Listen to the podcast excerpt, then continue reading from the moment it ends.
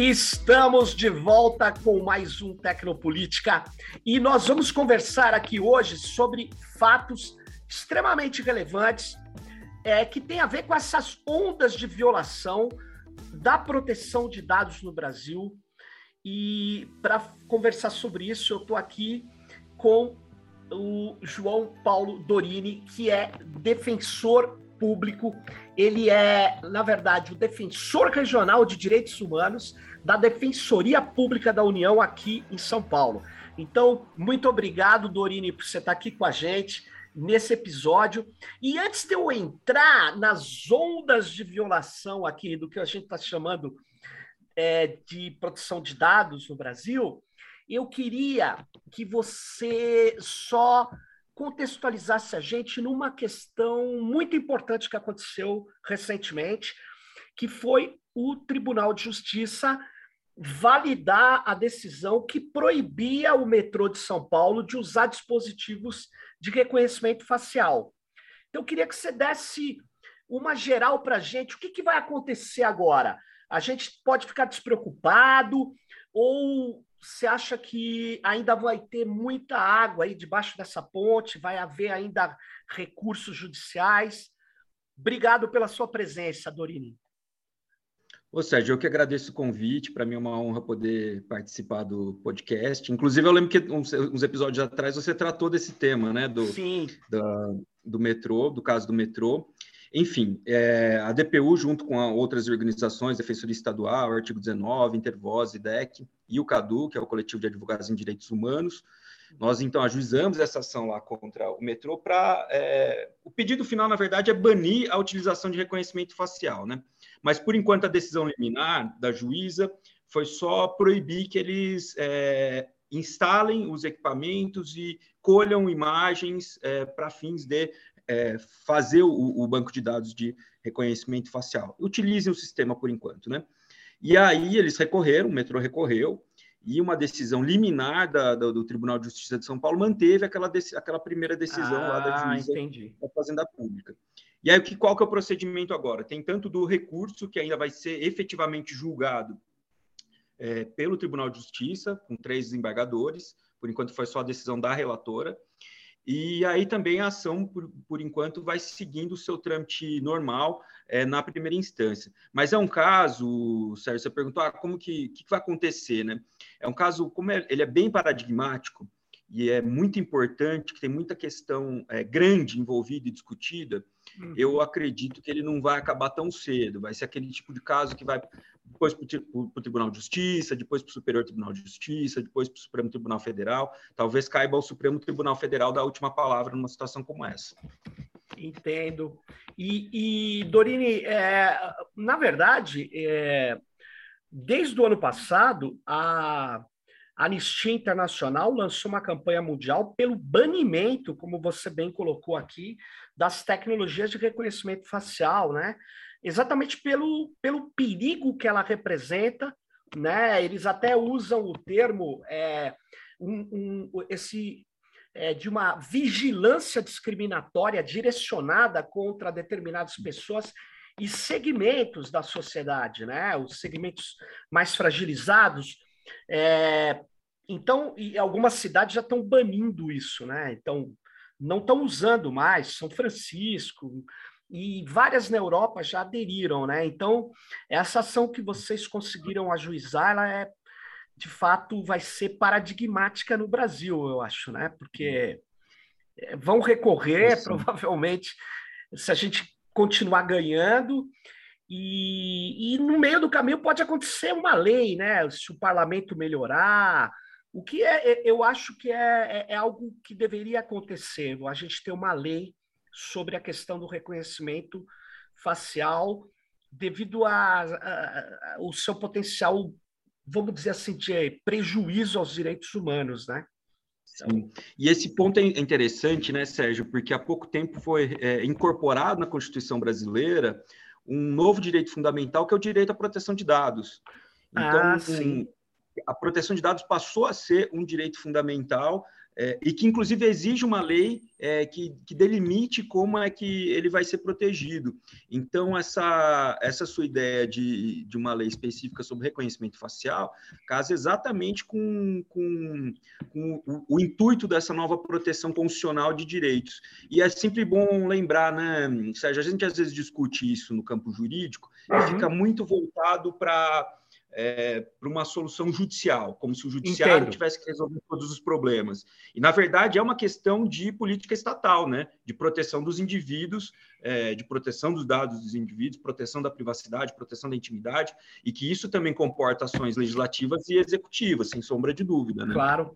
E ah, agora eu queria entrar no, no, no tema quente nosso aqui, que é, Dorini, a questão é, do que eu nomeei como ondas de violação, no meu modo de ver, da proteção de dados no Brasil. A gente tem uma lei geral de proteção de dados, e, e no meu modo de ver, quando o governo federal, por exemplo, faz uma parceria entre o Ministério da Economia, a Secretaria de Governo Digital, com a Associação Brasileira de Bancos, para entregar dados que são dos cidadãos, mas que estão em posse do governo, essa, é, essa entrega de dados para instituições bancárias, com o argumento de que isso vai é, melhorar as experiências dos usuários do sistema, isso é muito sério, muito grave. Esse acordo ele tem como ser derrubado juridicamente o que, que vai acontecer com ele? Você, o que, que você me diz sobre essa parceria, onde o próprio IDEC denunciou, falou, olha, é, você está entregando dados que são alguns dados sensíveis, né? Da, da população, dados econômicos, fragiliza as pessoas.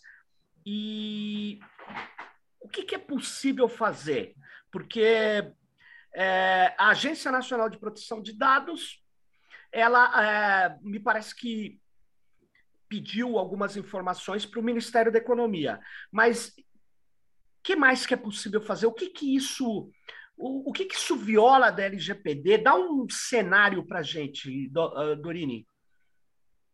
É, Sérgio, é muito, na verdade, isso é muito grave, muito mais grave do que parece. O grande problema, e você sabe disso, que discute é, questões digitais há muito tempo, hum. o grande problema da proteção de dados é, é justamente a, a pressuposição que as pessoas têm de que é uma coisa, uma situação normal, que é corriqueiro, que não há problema em se fornecer dados para terceiros, é, que isso não traz risco, que a tecnologia está aí para nos ajudar e melhorar a nossa vida, é, enfim. E aí a gente vai criando um sistema em que a gente está dentro do, do, grande irmão do Orwell, a gente está dentro daquele Fahrenheit 455 do, do, do, Bradbury, só que sem um Estado opressor. A gente está fazendo isso gratuitamente, a gente está entregando nossas informações nas redes sociais o tempo todo.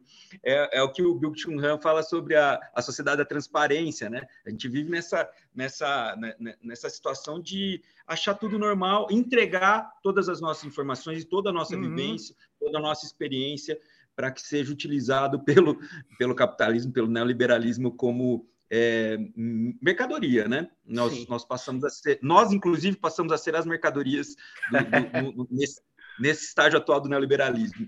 Mas respondendo mais especificamente à sua pergunta, dentro desse contexto de, da importância que os dados têm para a proteção jurídica da pessoa e todos os reflexos né, políticos, sociais, econômicos que daí uhum. decorrem, uhum.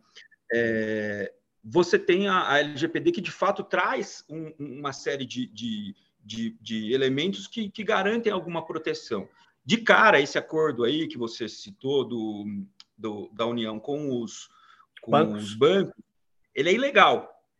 No primeiro ponto, ele é ilegal porque é, qualquer compartilhamento, isso está expresso na LGPD, tá? Sim. É, qualquer compartilhamento de dados do poder público com entidades privadas, com pessoas jurídicas privadas, depende do consentimento do seu titular.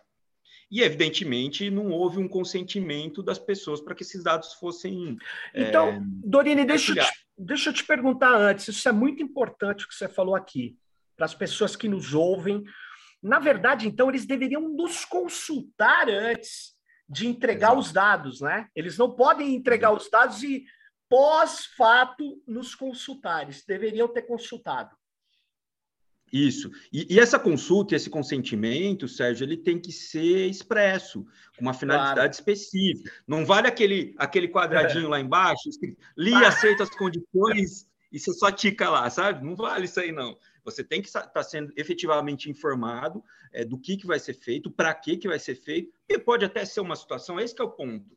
Hum. Pode existir uma situação que a pessoa tem interesse de ter os seus claro. dados compartilhados, isso é um direito dela. Aí é uma decisão, se ela tiver livre e consentida essa decisão, a pessoa sabe os riscos e sabe os potenciais benefícios e adota essa, essa posição, é uma outra questão. Agora, é, deliberadamente, você repassar os dados sem que as pessoas saibam para que, que, que isso vai ser feito, com qual finalidade, enfim, isso é muito grave. E não é o único caso, né? Não. É tem um caso, tem um caso que eu achei também bastante complicado, que é o caso da Receita Federal que vem Sim. a Receita Federal, que tem dados, milhares de dados, itens, na verdade, registros, eles disseram agora que vão compartilhar com terceiros. O que, que é isso? Quem são terceiros no mundo jurídico, Dorini? O que, que é essa expressão compartilhar com terceiros? É, na verdade, pode co compartilhar com qualquer um, né? Olha Terceiros só. aí, qualquer pessoa é, que, não, que não faça parte daquela relação originária, né? Que de um lado está a Receita como poder público, de outro lado estão as pessoas físicas ou jurídicas prestando as suas informações fiscais e tributárias ali, né? Aí você imagina o grau de, de, de é, exploração econômica e potenciais prejuízos que isso pode trazer, tanto para empresas quanto para as pessoas, Sérgio. Você deixar dados seus. É, imagina a tua, tua, declaração de imposto de renda. Chega lá e cai na mão de, um, de uma terceira pessoa que vai saber o que, que, você faz, o que você deixa de fazer, é, o que, você comprou, o que você não comprou, se você tem dívida, se você não tem. É, você tem se, é, se você é casado, se não é, quem é tua esposa, qual é o patrimônio dela, e por aí vai. Por aí você vai derivando Gravíssimo. uma série de informações. Gravíssimo isso.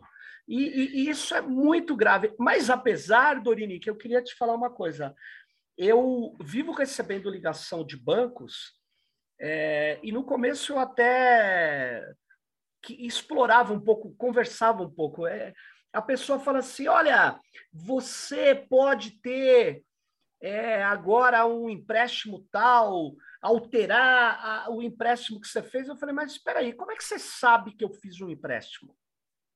Exato. Não, porque é o crédito, como eles chamam, positivo. Eles organizaram uma coisa que depois eu fui ver, é, que é uma, uma das grandes diferenças da Lei Geral de Proteção de Dados brasileira do regulamento europeu, porque lá os bancos não estão fora. Aqui, eles criaram uma lei que eu, eu, eu acho que precisa ser é, revogada. Eu sei que não depende do judiciário, não depende, mas eu acho que ela, ela ela dá uma impressão de que os bancos podem tudo, e não podem. E não podem. É, pô, é, essa coisa do cara é, entregar os dados bancários para qualquer instituição bancária, e se você quiser retirar os seus dados de lá, você tem que ir nos birôs, assinar. Quer dizer, é, uma, é um contrassenso da ideia de autorização que a gente tem que ter. Exatamente. É, acho que é meio eu não sei, é um conflito legal isso, né? São duas leis, não. federal e essa lei de proteção de crédito. E, é, e ela é uma, uma situação que é ao contrário do que você normalmente faz em direito do consumidor, que é Olha é justamente só. o princípio o princípio do opt-in e opt-out, né? Uhum. Então você opta por é, fazer parte daquele sistema, ok, é de novo aquilo que eu falei, se isso estiver livre, consentido, a pessoa sabe da, dos riscos, benefícios, não tem problema nenhum, ela opta por aquilo que aquilo pode gerar um potencial cadastro positivo que, em tese, é, baratearia os serviços que ela quer contratar daquela, daquele setor bancário, por exemplo, no caso bancário, né? Uhum. Mas no nosso sistema, por essa, por essa, por esse cadastro positivo que a gente tem hoje no Brasil, ele é um opt-out. Eu, eu, tenho que eu ir atrás de sair do sistema sair. que eu não pedi para entrar. É verdade. Loucura isso. Então é, é, completamente ilógico, inclusive, né? Na verdade, em vez de você proteger o cidadão e o consumidor, você está protegendo é, a utilização de informações é, desse cidadão consumidor é, por, por meio de, de, terceiros, por meio dos bancos, né? Que daí vão, obviamente, é, conseguir direcionar os seus, claro. os seus, seus produtos. Deixa eu contar um caso para você, Sim. Sérgio. Lá na Defensoria Pública da União, o, o, maior volume de atendimentos que a gente tem individuais é de questões previdenciárias. Hum. E quando começou aquela história de crédito é, consignado para aposentados, e até hoje a gente vê isso, é, é, recorrente o pessoal chegar lá na defensoria e falar: ah, eu fiquei sabendo que já saiu meu, meu, minha aposentadoria porque me ligaram lá oferecendo crédito consignado. Então, a pessoa que, que vende o crédito consignado fica sabendo antes do próprio interessado que o, o ele, foi, ele teve deferido seu pedido de aposentadoria. Aí você imagina como é o sistema de venda de informações que existe. Que absurdo! Quer dizer, o cara ele ele está numa situação de vulnerabilidade. As pessoas sabem o quanto ele vai ganhar, sabem o que ele vai fazer e quando ele vai receber. E isso é extremamente é, é, não só invasivo do ponto de vista civil, mas isso pode dar muito prejuízo econômico para as pessoas, né? Porque numa relação econômica, onde um, um, lado sabe tudo de você e você não sabe nada do outro lado, você já perdeu. É, e, e, as pessoas têm uma ideia de que, como você havia dito, ah, não é nada, tá tudo aí já, e não tá, né? A gente tem lei, tem direito de ser protegido e, e é, tanto os bancos não sabem de tudo que eles estão fazendo parceria para obter mais dados do cidadão, né? E você acha que a uhum. gente vai conseguir fazer com que a, a, a agência de proteção de dados é, atue em relação a isso? Porque a minha dúvida, Dorine, é o seguinte: com a agência de proteção de dados, você não pode mais recorrer ao Ministério Público para poder fazer valer, por exemplo, a Lei Geral de Proteção de Dados? Ou não tem a ver uma coisa com a outra? Não, não tem a ver uma coisa com a outra no sentido de que uma coisa não impede a outra, né? Você pode ah, ter tá. esses dois caminhos, são dois caminhos diferenciados. O caminho da Agência Nacional de Proteção de Dados é como, vamos, vamos, vamos dizer que é, é, de, como é uma agência re, reguladora, é um caminho mais é, administrativo, executivo, né? Ah, tá. E aí continuam abertas as portas também judiciais para se questionar um ato que não necessariamente precisa é, antes passar pela ANPD.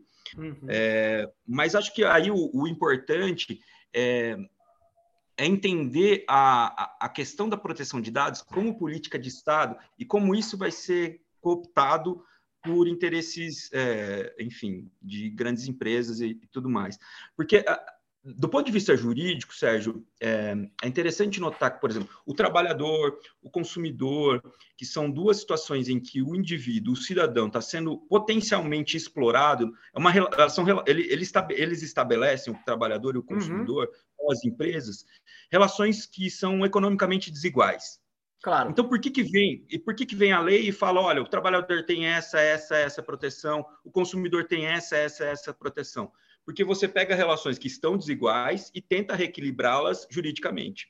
Uhum. É esse que é o sentido de você ter normas de proteção do consumidor, normas de proteção do trabalhador, e agora essas, é, essa configuração mais robusta das normas de, de proteção de dados. É, porque você tem que se colocar numa, numa situação de mínima igualdade com a parte contrária que você está estabelecendo o contrato, como você disse é, é, como que será possível a pessoa fazer um contrato se o banco tem todas as informações dela? Se a empresa está com todas as informações dela? A pessoa não tem nenhuma margem de nenhum, nenhum nada para resolver é, a, a, sua vida e para discutir um contrato, por exemplo. É, e aí, qual que, qual que eu vejo um grande problema nessa situação toda? A gente tem um governo autoritário, ponto. Isso é fato. Sim. E que tem se usado, de, inclusive, das questões relacionadas à proteção de, de dados e do direito à informação, que são dois contrapontos de uma, dois, dois lados de uma mesma moeda, uhum. para fazer valer sua agenda. Mas essa é uma agenda que também interessa, é, a agenda da proteção de dados é uma agenda que interessa muitíssimo a grandes empresas e que, independentemente do governo da, da, da ocasião, vai ser uma agenda daqui para frente claro. prioritária de proteção de direitos fundamentais. Então, a gente não pode também necessariamente confundir é, o que está acontecendo hoje com, com, com, proteção de dados é, como se fosse algo exclusivo desse atual governo. Essa, essa, é uma agenda tá, tá, tá, tem que ser colocada daqui para frente e, e, a gente não pode, vamos, vamos supor que uma hora que esse governo acabe, espero que em outubro, é, é verdade. A, a, gente, a, gente, vai pensar e falar, não, agora está resolvida essa questão, porque esse tipo de, de agenda não vai ser adotada. Não sabemos, porque é uma agenda que interessa muito a, a grandes empresas, tá, isso está posto, enfim.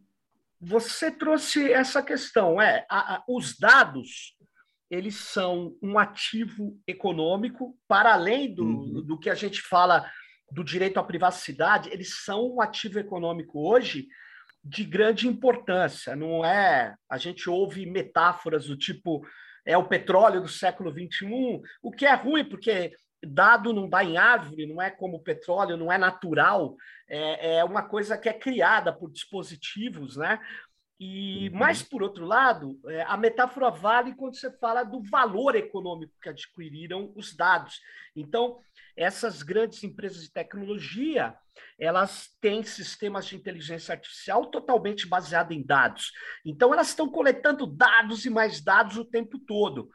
E a coleta de dados, então, é algo de extrema relevância econômica e, portanto, essa agenda vai ficar concordo plenamente, não é uma coisa de agora e tal. Só que eu queria te falar uma coisa, é, é, é, Dorini, eu, como professor federal, eu, bom, fui no final do ano passado, ou no meio do ano passado, não me recordo, veio aquela ideia de ah, eles estão modernizando um sistema de relacionamento de gestão, que era o SUGEP, para o sougov.br. Sougov.br criou-se um aplicativo para celular e tem lá um site. Bom, a primeira coisa que eu faço, até por, por ser pesquisador dessa área, sei lá, eu fui olhar os termos de uso. E os termos de uso do SouGov eram assim é, complicados quando chegava um item que era transferência internacional de dados. Falei, mas como assim? Dados do servidor público federal, civil, militar e pensionista transferido internacionalmente? Aí você lê lá, está claramente colocado que uma série de dados seriam transferidos para a IBM, é, o sistema de inteligência artificial da IBM, um deles chamado Watson, que fica nos Estados Unidos. Eu falei, meu, que isso? Aí, por que, que ele vai fazer isso? Bom, eu critiquei, o meu sindicato da minha universidade criticou. É, a, eles disseram que tinham errado o termo de uso, mudaram, falaram que não passam todos os dados, só os dados do chat, os dados de quem usar o celular para fazer perguntas. Olha, eu não estou entendendo, aonde eu acesso isso, que eu faço aquilo. Mas, de qualquer forma, esses dados ficarão 30 dias armazenados, segundo o termo de uso, na IBM, nos Estados Unidos. E aí que vem é, a minha questão. Você acha, é, Dorini, isso é, não é um problema é, grave do ponto de vista, seja do, do, do governo, né, de proteger, de ter a segurança das suas informações, mas é um problema econômico também, porque você está treinando o algoritmo de inteligência de uma empresa privada com dados de servidor público, sendo que isso é grana, fica parecendo que eles estão fazendo um favor, e nós estamos entregando. E por que, que isso não, não gerou um processo judicial? O que está acontecendo? É até um problema de soberania aí, né? Tem soberania, tem um problema de jurisdição. Porque os dados lá, se eles romperem o contrato, eu vou negociar com eles na justiça americana e não aqui. Mas, Dorine, Exato. o que, que dá para fazer em relação a isso? Bom, eu sou vítima, assim como você, dessa, ah, é, você tá sistema. Tá... Então, eu já, já conheço também, já tenho minhas críticas a ele. De fato, eu acho que cabe uma ação judicial aí para questionar isso, sim. Ainda que eu saiba, ainda não foi feito, mas cabe sim. E o problema é justamente esse, Sérgio. Veja no nosso caso, que somos servidores públicos federais, é, nós não temos a opção de não participar desse, não desse, desse sistema. Esse é o ponto. Qualquer situação em que você não tem a opção de, de, de, de novo, de tá opt-out, né? Você, você optar ficar fora daquilo, você e, e, de uma coisa que você é obrigado a utilizar, porque não é que não é questão, ah, eu sou servidor, mas eu não quero utilizar o sistema porque ele coleta os não, eu sou obrigado a usar porque senão eu não consigo marcar minhas férias, não consigo receber minha, meus vencimentos, não consigo fazer nada. Você sabe disso. Todas as nossas informações é, econômico-financeiras da nossa relação enquanto servidor público é, estão ali na, na, naquele sistema. Então, é, é aí que entra a gravidade disso, porque você não tem um consentimento claro, pleno, a pessoa não está com. Eu acredito que a maioria dos servidores públicos federais nem sabe dessa discussão que você colocou. É, é, não sabe. E aí, e, aí, e aí você não tem a questão do consentimento, né? E aí que está a ilegalidade do, do, do é, mesmo, desse acordo. Mesmo para o governo federal, ele pode, ele pode falar que é uma medida administrativa, mas ele teria que pedir o consentimento. É Sim. isso. Ele teria. E aí entra uma, e aí entra uma outra questão que, que eles estão tentando fazer com o Solgov, pelo que a gente tem percebido, Sérgio, que logo ele vai entrar, inclusive, para pessoas físicas também, né, para juntar uma série de serviços federais na, na conta da pessoa física, e no nosso caso servidores públicos, ainda mais é, os mesmos das pessoas físicas, mais os nossos dados de servidores públicos. E isso, a meu ver, também é ilegal, porque, na verdade, é, para você utilizar dados, você tem um do, o primeiro princípio que está lá na Lei Geral de Proteção de Dados é o princípio da finalidade. Uhum. Então você tem que saber que a, qual que é a é, para que, que aqueles dados vão, vão, vão servir, por que, que você está coletando aqueles dados. E aí também tem o princípio, os princípios da adequação e da necessidade. Ou seja, você só vai pegar os dados que sejam extremamente necessários para a finalidade específica que você precisa. Com isso, existe a tese, existem dois lados aí, porque a, a, é, dá, dá para fazer uma interpretação da LGPD. Mas eu me filio àqueles que, que entendem é, que o poder público ele não pode compartilhar dados nem entre, entre seus órgãos do, do, do mesmo, do mesmo poder. Então, o Ministério da Saúde ele não pode compartilhar determinados dados com a Receita Federal. Claro. Porque para o meu atendimento médico, não importa saber o que, qual que é a minha situação Se você está devendo é... imposto, não isso. tem nada a ver. e aí, quando você, quando você junta tudo isso num sistema só, você permite um amplo acesso de uma série de todos os setores do governo federal, por exemplo, fora todas essas discussões sobre é, é, o, a, o, compartilhamento com, com, terceiros, mas você dispõe de todas essas informações de todos os cidadãos brasileiros a rigor, né? Porque daqui a pouco isso vai estar no, na pessoa que vai receber o Auxílio Brasil, isso vai estar na pessoa que vai entrar no SUS. Então você vai ter, a rigor, você vai ter o, as informações de todo mundo ali. Claro. E aí a gente entra assim, né? a, gente, a gente fala brincando dessas ficções. É, de autocracia tecnológica, do, do Orwell, essas coisas todas, mas a gente está entrando nisso sem perceber.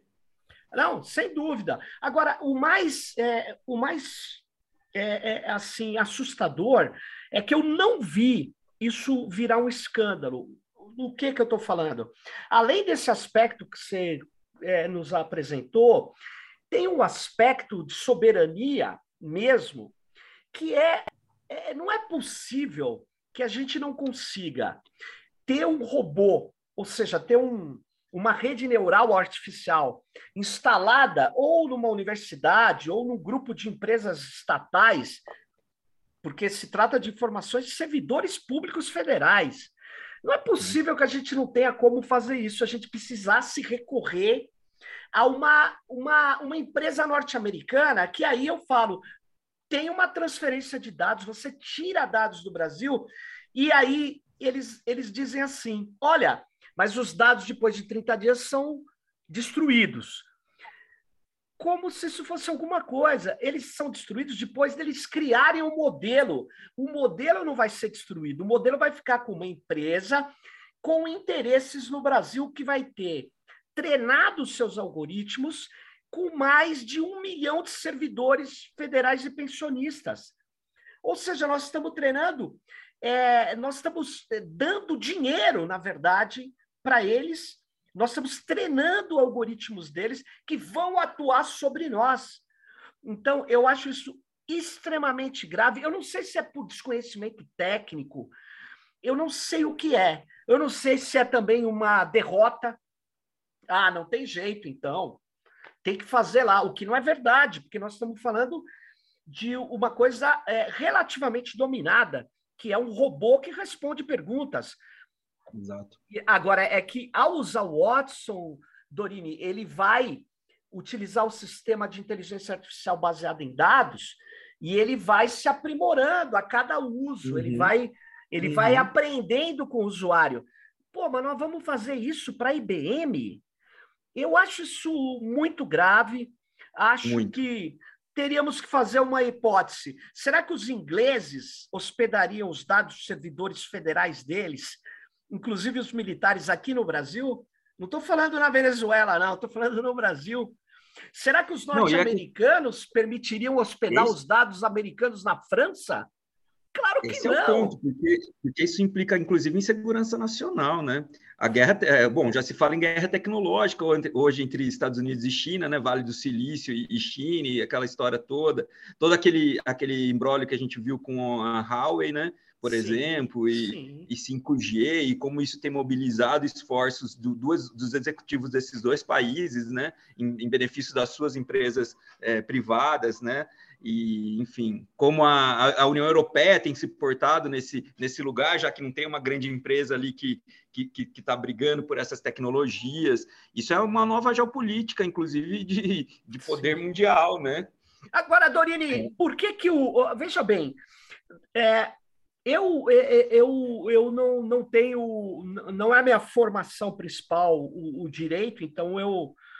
Eu imagino, por outro lado, que a Lei Geral de Proteção de Dados brasileira era de inspiração claramente europeia, do Regulamento Geral, e lá no Regulamento Geral está escrito a ideia de compatibilidade. Inclusive, o Brasil não queria aprovar uma lei geral de proteção de dados, e os europeus falaram: vai entrar em vigor a nossa lei, que ela é extensiva. Eles, eles falaram que se um país parceiro não tem uma lei de proteção de dados, vai valer a nossa nas relações comerciais conosco.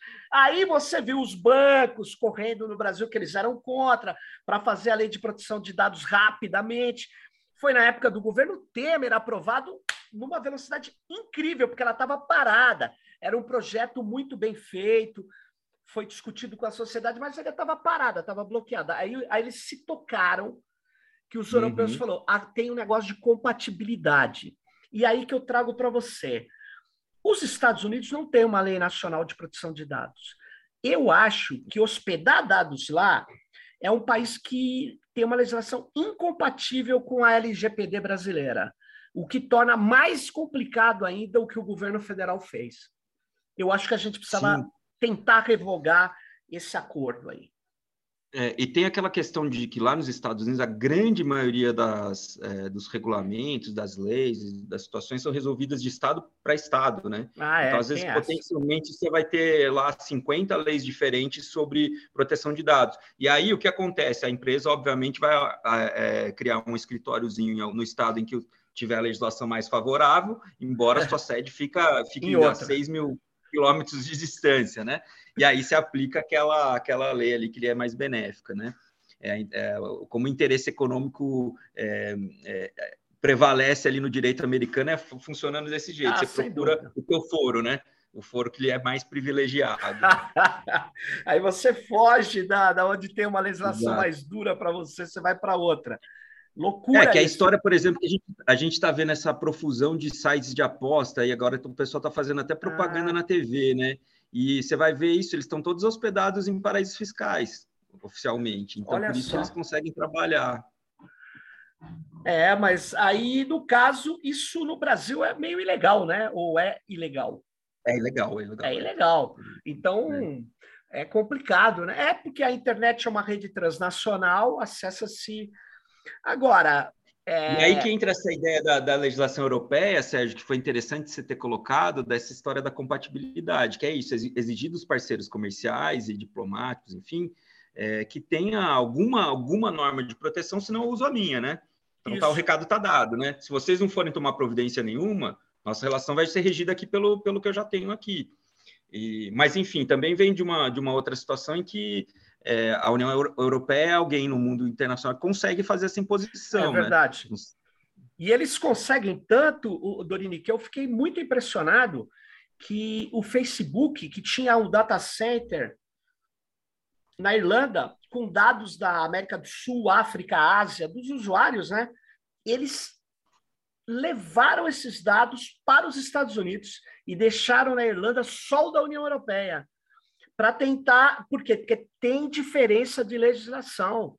Sim. Então, porque lá não é compatível com a legislação europeia, porque se fosse, eles deixariam os dados na Irlanda. E eles fizeram uma mega operação de transferência dos dados de outras regiões do mundo, com o Facebook funcionando, que é louco, para não poder, para esses dados serem transferidos, e são dados em grandes quantidades de máquinas, são provavelmente tem 300 mil servidores lá na Irlanda, eles tiveram que é, levar essa estrutura de dados fisicamente também, porque o dado.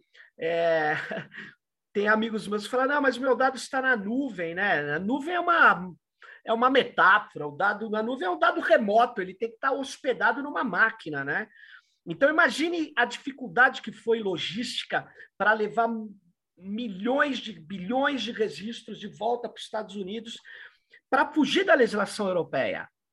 Agora, o Brasil pega dados dos servidores federais e coloca fora do seu país, num país que não tem a nossa compatibilidade, que não tem a nossa legislação. Então, eu acho isso um equívoco e mais me assustou é que a Agência Nacional de Proteção de Dados ficou quieta sobre isso.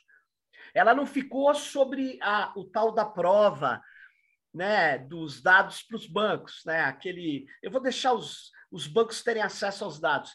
Eles, eles se movimentaram, mas no Solgov eles não fizeram, não deram nenhuma declaração e me parece que para a atual direção da agência a questão de hospedar fora dados de servidores federais não é um problema.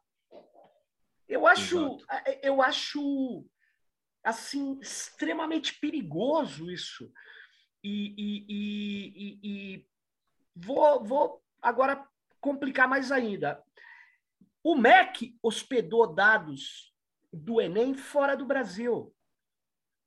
Eu acho que entregar dados do desempenho escolar de adolescentes brasileiros para empresas que vivem do tratamento de dados, elas ganham dinheiro com isso. Cara, isso é também ilegal. Mas eu, eu acho que tem muita coisa para ser acionada contra essas ilegalidades. Daí que eu chamei de ondas, né? ondas de desrespeito à proteção de dados.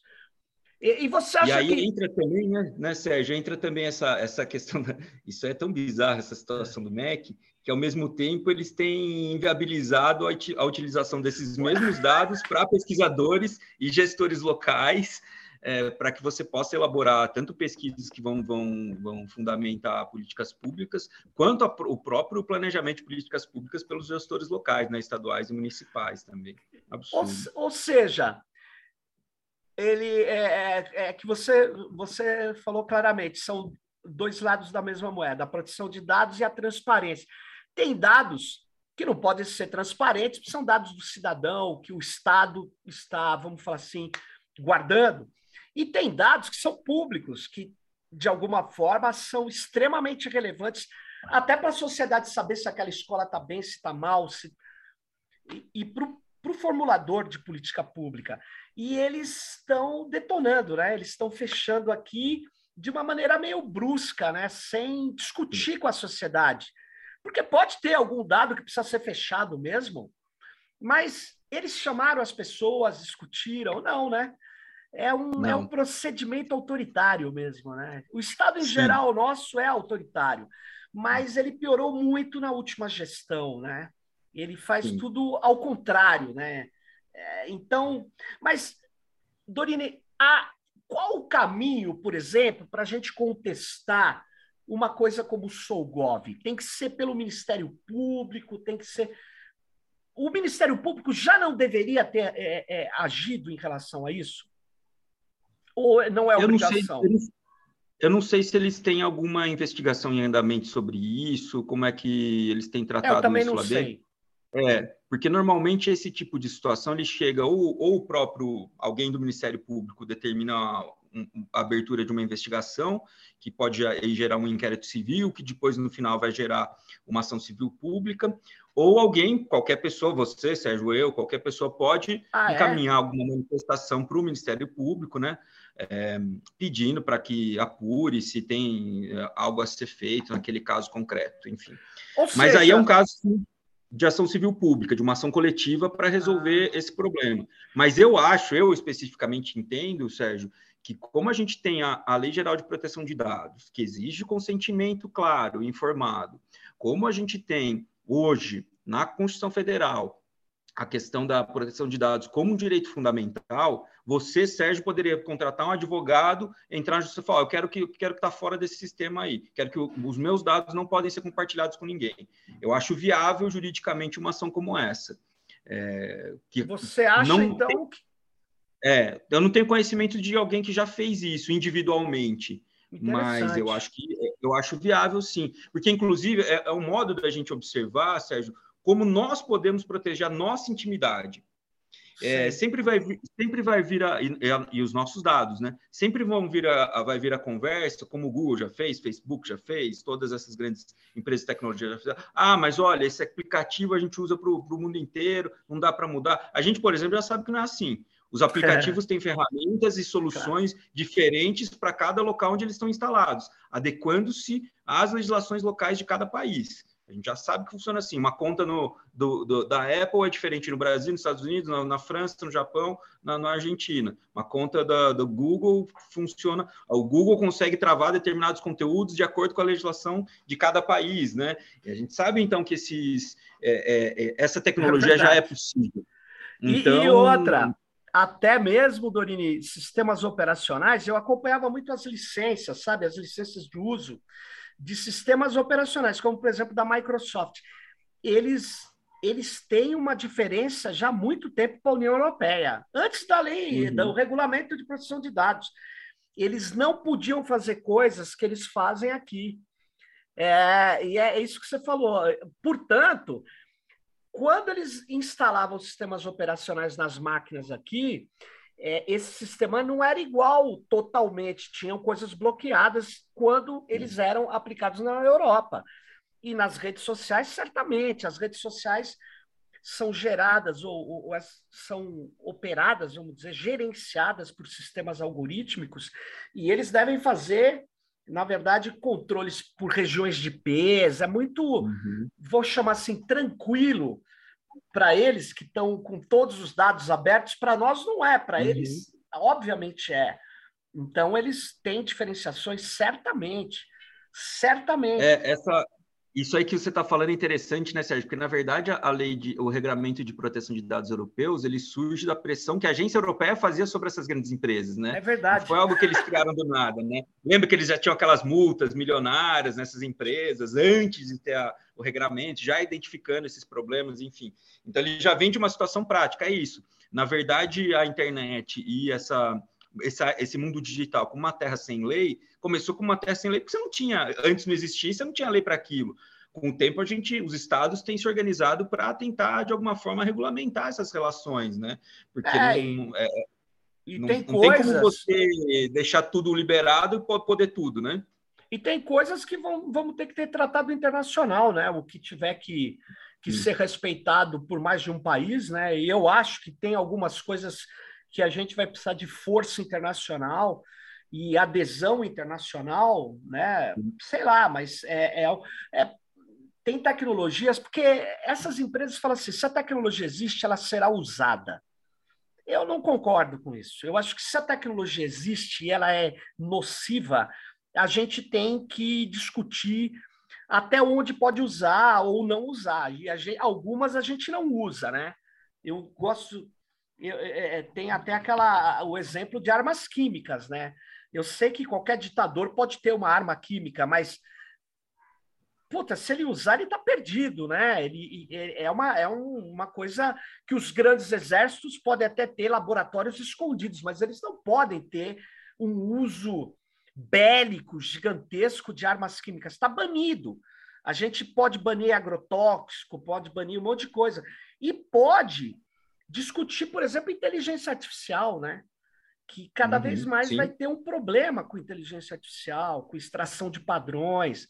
Então, eu acho que a gente, tudo que não der para fazer só num país, nós temos que evoluir para tratados internacionais. A gente já tem vários, né? Então, eu acho. E aí, acho que, acho que entra também aí, Sérgio, uma ideia interessante que a gente tem que sempre tentar buscar evoluir, né? Quando Sim. a gente fala, por exemplo, em direito ambiental, a gente pensa só no, no, no meio ambiente natural. Uhum. Se a gente uhum. pensar o, o, o, digital como um meio ambiente também, e aplicando ideias do direito ambiental, que é a proteção daquela, daquele ecossistema ali, daquele sistema, um dos princípios que a gente tem de direito ambiental é o princípio da precaução, que significa, é bem autoexplicativo. O que, que eu faço se eu tenho uma tecnologia e não sei ainda qual vai ser o resultado? Eu não aplico. Primeiro, eu tenho Cara, que ter certeza de qual ser o resultado. Você sabe que eu, eu escrevi isso aí, Dorine, num texto, exatamente o que você está falando. Porque não, não desse, eu não estava pensando no ecossistema digital, mas eu, eu falava o princípio da precaução, do, que vem da, do direito ambiental, principalmente, a gente precisa aplicar aqui. Quando eu discutia DN, é, é, é, esse, essa transferência de dados de DNA, por exemplo. Eu acho isso um perigo. Ah, sim, sim. E, é, eu sim. falei. E eu me lembro, na época, Dorine, que o, o Moro ele queria fazer uma coisa, eu, é, ele não conseguiu fazer, até onde eu sei, que era pegar o DNA de todos os presos brasileiros. Pô, eu falei, não, eu até escrevi um artigo contra, eu falei, não, não pode. Por quê? Por quê? Para quê? Porque eu acho que o DNA eu posso até pedir uma coleta de DNA para me proteger. Ó, não sou eu que estava lá naquele assassinato, sei lá o quê. Eu, o DNA pode ajudar a, a, a, como uma prova, né? Me parece que é bem razoável isso. Já foi utilizado para condenar uhum. ou para absolver. Mas não é disso que a gente está falando. Ele quer pegar de todo não. mundo. Cara, não pode. E ainda com parceria com os Estados Unidos. Imagina, daqui a pouco os caras vão bloquear você no aeroporto, porque você tem uma probabilidade XPTO de ter uma agressividade Y. Eu, eu não gosto desse tipo de, de, de perspectiva é, de, de dados é, coletados em excesso, mas você já disse que um dos princípios da nossa lei é não fazer isso, né? É, é, a mesma ideia da, é a mesma ideia do caso do metrô com um reconhecimento facial ah.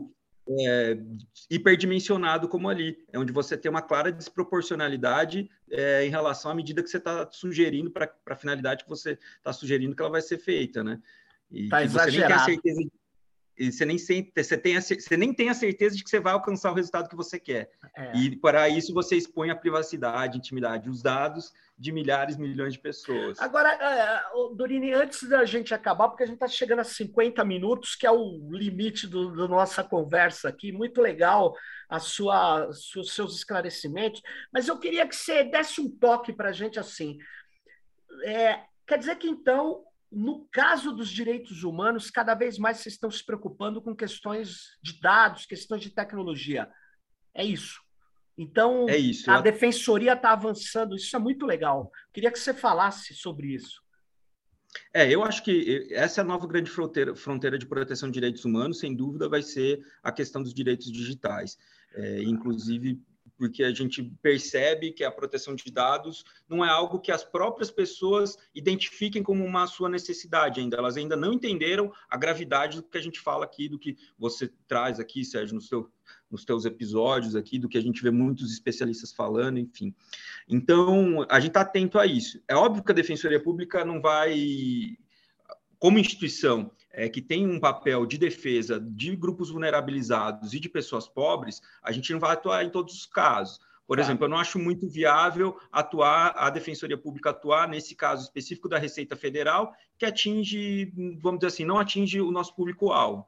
É diferente dos usuários, por exemplo, do sistema de transporte metropolitano de São Paulo, né, do metrô, onde é basicamente a maior parte das pessoas são o público-alvo da Defensoria Pública. Então, a gente também faz um pouco desse, é, dessa peneira, até para a gente conseguir focar onde realmente a gente vai ajudar na proteção é, das pessoas. Mas, sem dúvida, é algo que está no nosso radar, tanto da Defensoria Pública da União, aqui em São Paulo, no Rio de Janeiro, no Distrito Federal já tem gente trabalhando com isso. Nas defensorias estaduais também a gente tem discutido com os colegas é, das defensorias estaduais também da importância desse desse novo paradigma, mas é algo também que, mesmo para nós, é algo que a gente está construindo ainda, né? Eu estou ainda Entendi. aprendendo muita coisa, né? lendo muita coisa. Vou até aproveitar agora a feira do livro da Unesp para comprar o teu, teu livro lá do Colonialismo de Dados. Ah, é isso. Aí você vai ver. Eu argumento as técnicas de ofuscação. E me chamou muito a atenção é, mas você vai ver lá, eu não vou falar porque o nosso episódio já passou do tempo aqui. Pô, João Paulo Doriri, defensor público aqui, responsável aqui pela por essa área do, do é, defensor regional de direitos humanos da Defensoria Pública da União. Muito obrigado pela sua participação aqui com a gente e nós estaremos várias vezes aqui porque esse tema, como você disse, não vai é, retroceder. Ele é agora é um tema crucial e será cada vez mais e aonde tem é, a necessidade de defender os direitos das pessoas, direitos digitais, como você bem colocou. Valeu, um abraço aí para todas e todos que nos ouviram. Fique ligado no próximo Tecnopolítica.